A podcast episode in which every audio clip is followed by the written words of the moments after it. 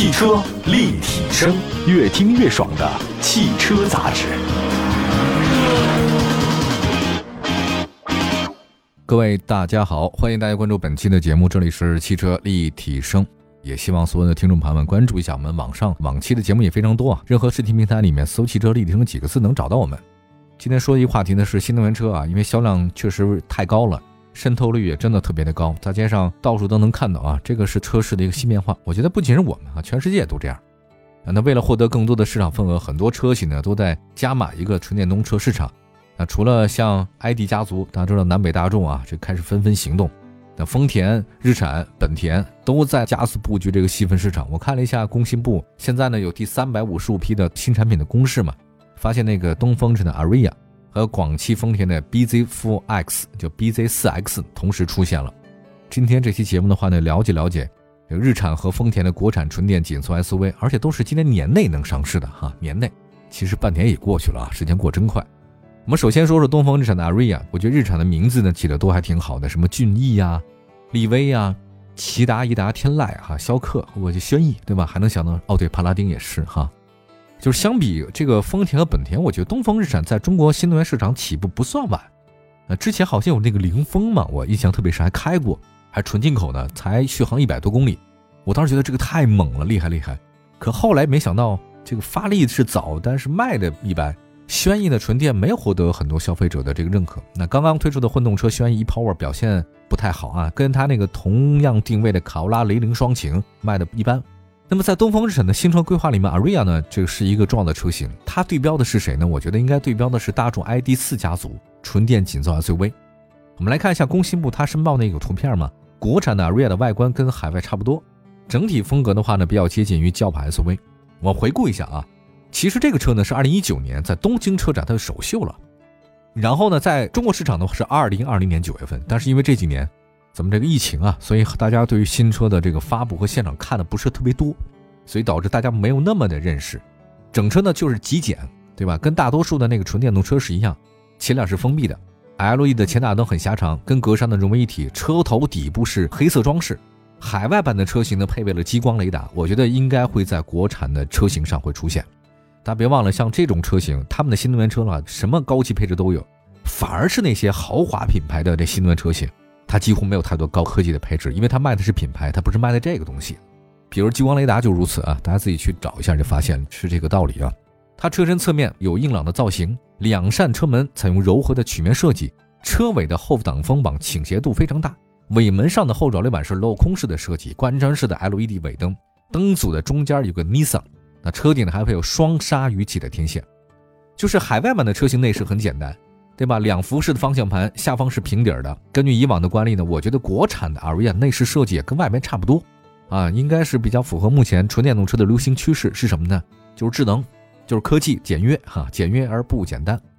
车身尺寸方面，国产 Aria 长宽高呢，说一下，长四米六，宽呢一米九，高呢是一米六五，轴距是两米七。它的直接竞种呢，大众 ID.4X 呢，基本上差不多，因为都是纯电动平台嘛，所以空间还都能这满意吧，中间阶层。那动力系统方面的话呢，海外版的 Aria 呢，那它这个是两驱和四驱两种车型。目前进入到申报目录的车型确实有两驱和四驱两种。两驱的车型呢，采用型号机 AM67 的动机，最大功率呢一百七十八千瓦。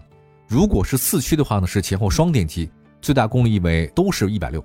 国产 Aria 呢，采用是三元锂电池，生产企业呢是东风汽车有限公司。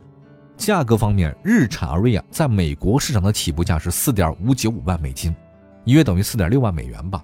在美国的价格，进口的话是有税的啊，国产的话就没有。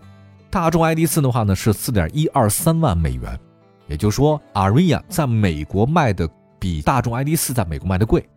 那么在咱们中国市场呢，想想看，国产的大众的 ID.4X 起步价格是二十万五千三，如果按照美国的定价，这个 Aria 东风日产 Aria 在国内卖的价格应该是在二十三万到二十四万之间。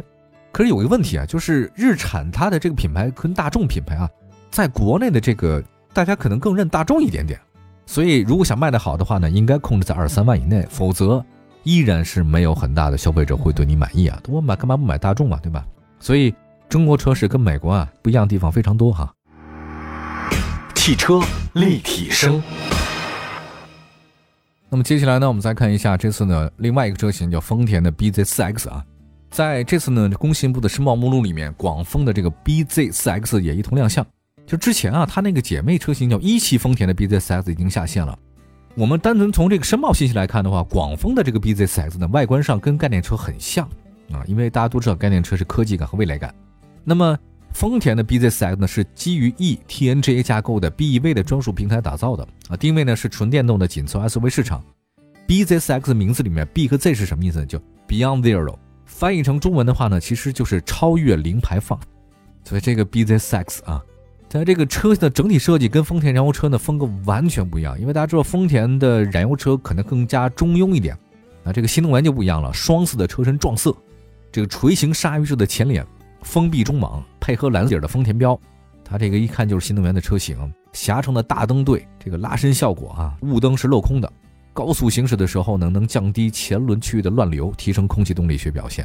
还有一个车身侧面撞色，粗壮的轮眉侧裙，配合凌厉的腰线和尾部的溜背的造型，运动感很强。门把手呢是传统式的，这个很有意思啊。就是之前我发现所有新能源车型啊，门把手都是隐藏式的，你车主伸过去，它自动敲出来。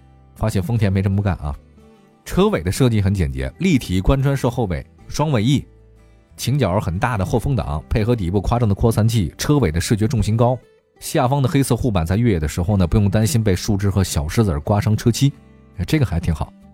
这个内饰设计的话呢，跟丰田 RAV4 荣放差不多，中控台是悬浮的，海外版的车型啊，我跟大家说一下是巨型的，哎，这个很多人可能不太熟，也是很多人期待的。什么叫巨型啊？其实巨型呢，就相当于这个方向盘，相当于专业车手，像 F 一，大家知道吧？它不是一个圆形的，它没必要。你在这个运动感驾驶赛道的时候，车辆转向角度基本都是零到九十度，它不可能打一个圆满，对吧？零到九十度就这样。哎，你想想看，左手右手各位抬起来，对吧？九十度，这不就是一下吗？就上去了，下来了，它不可能那种状态。所以，巨型方向盘的话呢，更多的是运动感和战斗感。这次的话呢，国产的广汽丰田 BZ4X 长呢是四米六九，宽一米八六，高呢是一米六五，轴距两米八五。动力系统方面，广汽丰田 BZ4X 呢是提供前驱和两驱，其中呢前驱版的车型搭载最大功率一百五十千瓦单电机，四驱版的车型搭载总功率输出呢是一百六十千瓦的双电机。它呢有一个跟斯巴鲁嘛，因为斯巴鲁不是被丰田收了嘛，对吧？是一家人了，所以技术呢也通用。配备跟斯巴鲁共同研发的 X Mode 四驱系统和全新研发的 Group Control 的智能多路况的适应系统。那么在能耗方面的话呢，广汽丰田 BZ4X 呢搭载高性能低衰减电池，实现是十年后仍然保持九成的电池容量。哎，这个不简单啊，这个确实不简单，因为大家手机用过就知道了，充着充着电发现就是耗电量特别快，储电量越来越低，充不进去。但是呢，丰田做了一个高性能低衰减，十年能百分之九十，这个对它二手车的残值很有帮助。同时呢，这个车呢还有车顶的太阳能充电板，太阳能供电可供行驶一千八百公里。那么广汽丰田 BZ4 的电池来自于哪儿呢？宁德时代。所以价格方面的话呢，丰田 BZ4X 在美国呢市场起步价呢是四点二万美元，比大众 ID.4 高，但是比那日产的 Ariya 低。那么如果国产以后呢，这个车的价格呢应该跟大众差不多。起步价呢应该是二十二万吧，我觉得比之前上市那个奕泽纯电 CHR 可能会低一些啊，所以基本上他们都是二十到二十五万之间啊这个价格。我们刚才说到了，在这个海外市场啊，丰田 BZ4X 呢和日产的 Ariya 和大众 ID.4 呢都是一个细分市场。如果他们都到中国来的话呢，定位很接近，价格也相当。那么怎么分辨他们呢？其实我觉得，如果从大众 ID.4 家族上市的表现来看，它定价比较合理。主流品牌纯电的车型，那么交强险数量的话呢，也可以看到大众的 ID.4X 和 ID.4 Cross 啊，一个是一汽的，一个是上汽的，它这前三个月的总交强险数量呢都是七千多辆。那随着这个丰田 BZ4X、日产 Ariya，所以它现在大家二十万级别的合资纯电的紧凑 SUV 有了新的选择，大家可以多选择了。那现在面对这个主流合资品牌的步步紧逼啊，大家都知道国产新势力小鹏、威马。啊，该怎么应对呢？值得关注啊！因为新势力啊，但是如果等到这些合资大厂也转过身来的时候，对他来讲不利。从过去一年纯电动车的市场变化来看，这个细分市场的份额不断增加，竞争力不断的在提升。那价格方面的话呢，主流合资品牌的定价跟新势力品牌同级别车是差不多，创业就不太容易啊，卖车竞争力越来越多。留给新能源，有包括像我们新势力品牌的时间也不是太多了，大家加油，好吧？我们休息一下，一会儿呢是我们今天的卡车之声，马上回来。在路上，有卡车之声，相伴温暖每一天。回到节目当中，这里是汽车立体声。我们接下来的时间呢是卡车之声为您介绍解放动力的消息。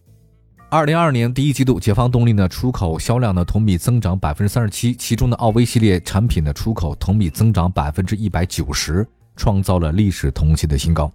在奥威市场，解放动力奥威发动机凭借省油、安全、可靠的强大优势，出口销量订单火爆。